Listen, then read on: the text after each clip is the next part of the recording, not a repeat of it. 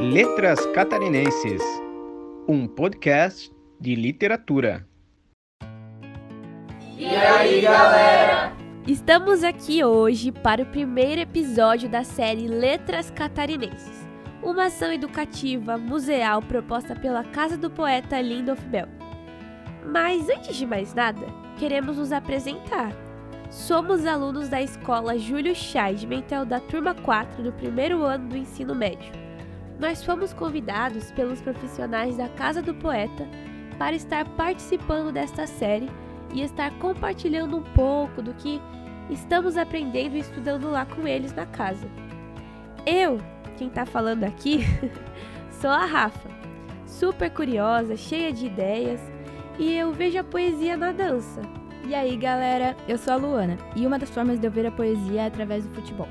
Eu me chamo Kayane e vejo a poesia na música. Eu sou o Richard e vejo a poesia em Jojo. Salve família, eu sou o Gustavo e eu vejo a poesia nas piadas. Salve galera, eu sou o Diego e eu sinto a poesia quando eu ouço rap. Suave família, eu me chamo Yarni e eu expresso a poesia meus, através dos meus desenhos. E por fim, mas não menos importante, eu sou o Guilherme e vejo a poesia nos esportes. Nós estamos falando diretamente aqui da biblioteca da escola Júlio Scheidmantel, em Timbó, numa tardezinha gostosa de outono. E com nós aqui também estão o Miguel e a Joelma. Eles que trabalham lá no Museu da Casa do Poeta, que nos convidaram para estar participando desse projeto bacana de incentivo e estímulo à leitura. Pra gente é muito desafiador, mas também é muito gratificante tudo isso. Agora, expliquem um pouco para os ouvintes, Miguel e Joelma, como surgiu essa ideia, a ideia de um podcast sobre literatura catarinense. O que, que é isso? Então, é, eu e a Joelma, a Joelma que está aqui ao meu lado. Olá, queridos ouvintes. então, é, a gente desenvolveu, logo do início da pandemia, um podcast com episódios mensais que falava a respeito de autores e pensadores que o Lindolf Bell teria demonstrado interesse, admiração e apreço. Foi também muito desafiador, porque nunca tínhamos feito nada parecido. Mas a ideia deu super bem fluiu bem. Foram três episódios e o último foi lançado em setembro de 2021. É, a experiência deu tão certo que nós resolvemos participar no final do ano passado de um edital lançado pelo IBRAM, relatando o que nós tínhamos desenvolvido desde a pandemia até o ano passado, então. Caros ouvintes, o IBRAM é o Instituto Brasileiro de Museus, é a instituição a nível federal que promove e cuida da Política Nacional de Museus. Ou seja, ela trabalha buscando auxiliar o aprimoramento das ações museais em todo o Brasil. O edital que nós participamos foi o do Prêmio Darcy Ribeiro, que selecionou de todas as inscrições realizadas as 10 ações e práticas educativas mais destacadas. Nós fomos selecionados e com o recurso desta premiação, então, nós resolvemos desenvolver este plano de trabalho com vocês, estudantes ávidos e sedentos pelo saber. Sim, a ideia é de que a gente consiga estender o interesse dessa temática sobre a literatura e a poesia catarinense também para os jovens. Que legal, Miguel e Joelma. E deixa eu contar. Dos primeiros encontros que nós tivemos com vocês, lá na casa do poeta, me marcou muito uma frase, um pensamento do Lindolf Bell que vocês trouxeram logo no início, para começar a conversa sobre poesia. A Luana tinha comentado comigo que ela também se impressionou com aquelas palavras. Até anotou, né, Luana? Sim, isso mesmo, Rafa. Olha que interessante o que o poeta disse. Penso que o que provoca a necessidade de fazer o poema é o repentino contato com o horizonte invisível da alma do mundo. Então, meninas, eu também gosto muito desta frase. Ela é muito profunda. E foi numa entrevista para a Fundação Catarinense de Cultura que o Bel falou ela. Ele respondia e explicava como que surgia nele a vontade de escrever poesia. E de que modo acontece normalmente o poema em Lindolf Bell? Acontece de vários modos. Fazer o poema é ter a capacidade de mostrar as muitas faces da alma. Eu acredito profundamente que o sentimento do mundo pode ser um estado permanente, e é por essa razão que estou fazendo poemas o tempo todo. Eles acontecem em qualquer espaço e em qualquer momento. Posso estar aqui no sítio, como estamos agora, ou trabalhando numa exposição de arte, viajando de avião ou de automóvel. Penso que o que provoca a necessidade de fazer o poema é o repentino contato com o horizonte invisível da alma do mundo. Quando a alma do mundo e a alma do Criador encontram um momento de sintonia, a necessidade de fazer o poema acontece. Então, lá nos primeiros encontros, e quando fomos até a casa do poeta, achei legal ficar sabendo que a mãe de Bell declamava poemas na varanda da sua casa, nos finais de tarde. Quando ele era criança, ficou imaginando como deveria ser as coisas naquele tempo. Imagina, sem internet, sem televisão, Instagram, WhatsApp, misericórdia. ah, mas tinha as histórias em quadrinhos, os gibis. Achei massa ficar sabendo também aquilo de que ele, o Bel criança e o amigo Pericles liam e trocavam entre si os seus gibis. Sim, é verdade, porque lá na casa do poeta, nós, além de Lindolf Bell, estamos também estudando e aprendendo a poesia de outros três escritores catarinenses. Péricles Prade, Osmar Pisani e Rodrigo de Aro. Pois é, o grupo dos quatro. É, eles eram todos de uma mesma geração, a geração de 60. Todos passaram a infância nos anos que seguiram a Segunda Guerra Mundial o mais novo deles é o Périx Prade, nasceu em 1942, é o único ainda vivo.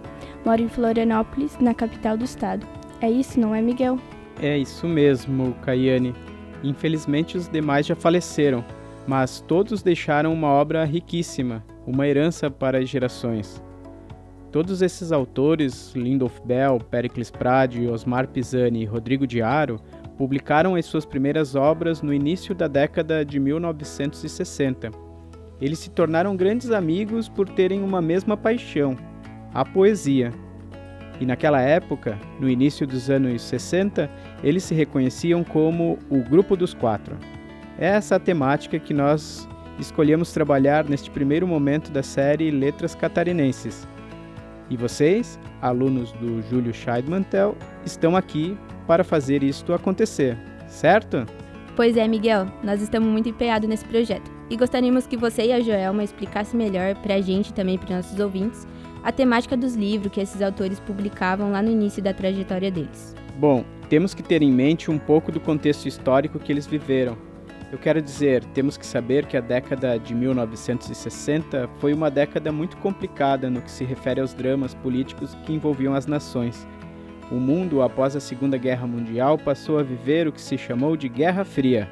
Existia um medo de que uma guerra nuclear podia estourar a qualquer momento, pois os Estados Unidos e a antiga União Soviética, as duas maiores potências militares da época, travavam uma disputa pela hegemonia do mundo. Muito do que estamos vivendo hoje, no que diz respeito à guerra na Ucrânia, por exemplo, ainda pode ser entendido como um desdobramento daquela disputa. E no Brasil, nós começávamos a viver o início do regime civil-militar.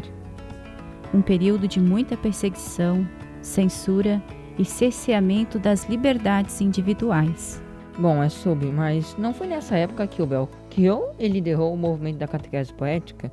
Aquele movimento que levava o poema a todas as pessoas? Sim, é verdade. Ele declamou em praças públicas, portas de fábricas, teatros e até em estádios de futebol. É, Richard, isso tudo ele desenvolveu lá em São Paulo e depois levou para outras cidades também. Vejam que a produção cultural dos escritores catarinenses que nós estamos vendo está em sintonia com tudo o que acontecia no Brasil e no mundo naquele momento. Por isso a poesia deles vai ser uma poesia muito marcada por essa tensão política que pairava no ar naqueles anos. É, lá na casa do poeta a gente viu um poema de cada um desses autores e que eram bem desse período. Vamos ler eles? Ótimo! Adorei a ideia. E esse é o nosso objetivo também: difundir a poesia. Vamos lá? Eu leio a parte 13 do poema As Profecias, do Lindolfo Bell. Este poema foi publicado no livro Os Póstumos e as Profecias, no ano de 1962. Foi o primeiro livro que Bell publicou e diz: Que tribo errante somos dentro da noite, no colher de limo, nas franjas da rua. Não há quem nos pergunte caminhos, porque desconhecemos. Não há quem nos abra as portas. Crianças traídas, crescemos sem fé. Temos nos corações a passagem antecipada, sem nome e sem destino embarcamos no próximo porvir. Que liturgia, sem teto, riscou nossa infância, que trauma horrível crivou-nos de apreensão, pois somos como os pomos, longe de nós e dos outros no alto do pomar. As palmas jazem agora no rosto do anjo o rumor da asa, e na balsa frágil a levar-nos de um lado ao outro da vida. Prescendemos a solidão. É muito legal esses momentos. E quero também ler um que nós vimos lá no museu. É a parte 8 do poema Este Interior de Serpentes Alegres, de Pericles Prade, e foi publicado no livro com o mesmo nome no ano de 1963. Este Interior de Serpentes Alegres, parte 8. Perto do laranjal, as serpentes tranquilas voltam o rosto para este ser que se alonga com seus pés mordidos na noite. Perto do laranjal, as serpentes tranquilas voltam o rosto para este poeta, noturno princípio de renovada dor. Perto do laranjal, as serpentes tranquilas voltam o rosto para esta outra serpente que se esconde violenta. Sei. Amanhã elas não voltarão com seus olhos azuis e serão apenas brinquedos para as crianças ou ilustrações futuras para os álbuns. Sei. Amanhã elas não voltarão com seus olhos azuis e se encaminharão por entre molhados capins, cobrindo meu olhar com a serenidade terrível do paraíso. Sei. Amanhã elas não voltarão com seus olhos azuis e serão apenas motivo de tristes canções ou personagens solitárias dos filmes. Não quero que exista o amanhã.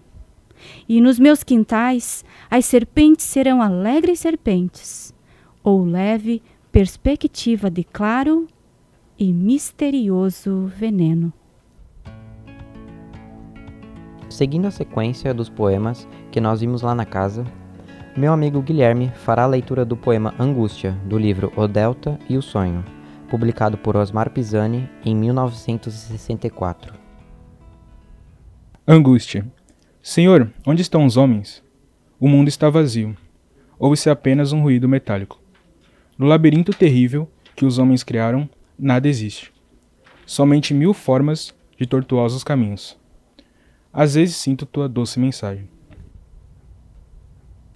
Eu, para encerrar esse momento, faço a leitura do quinto poema do livro 30, Poemas de Rodrigo Diário.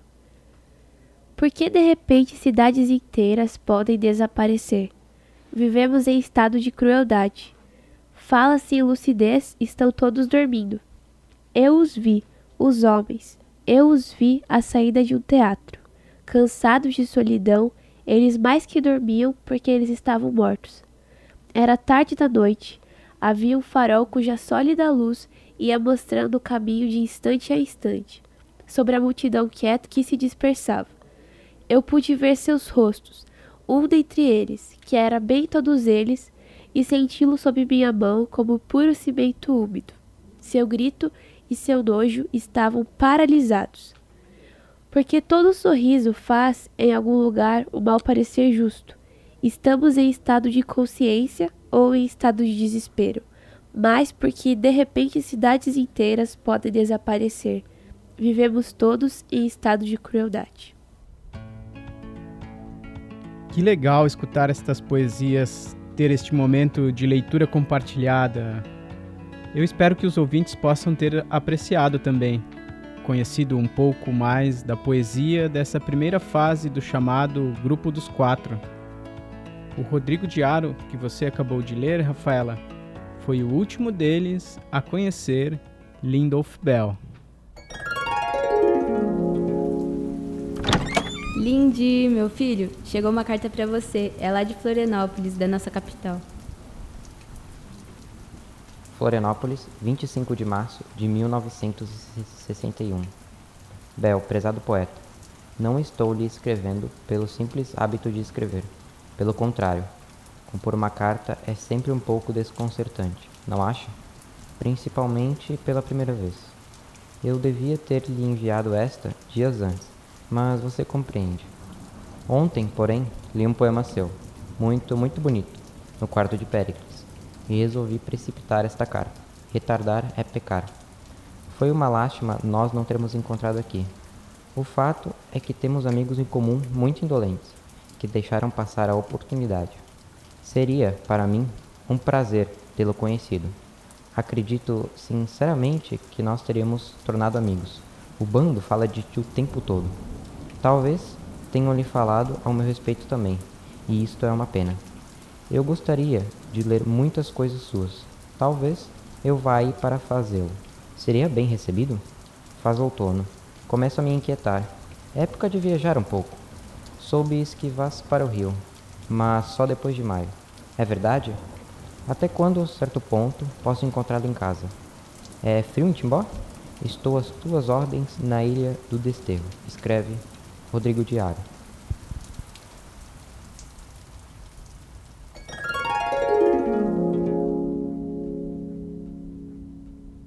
Você ouviu o primeiro episódio da série Letras Catarinenses, um podcast com quatro episódios desenvolvido pelos profissionais do Museu Casa do Poeta Lindolf Bell, juntamente com os alunos e professores da turma 4 do primeiro ano de ensino médio da Escola de Educação Básica Professor Júlio Scheidmantel, Timbó, Santa Catarina. Esta série é produzida com recursos do Prêmio Darcy Ribeiro, ofertados pelo IBRAM, Instituto Brasileiro de Museus, por meio do edital 080-2021. Todos os documentos citados durante o episódio foram cedidos para pesquisa pelo Centro de Memória Lindolf Bell. Agradecimento especial ao escritor Pericles Prade e aos filhos do poeta Lindolf Bell. Captação e edição de áudio R2 Imagens.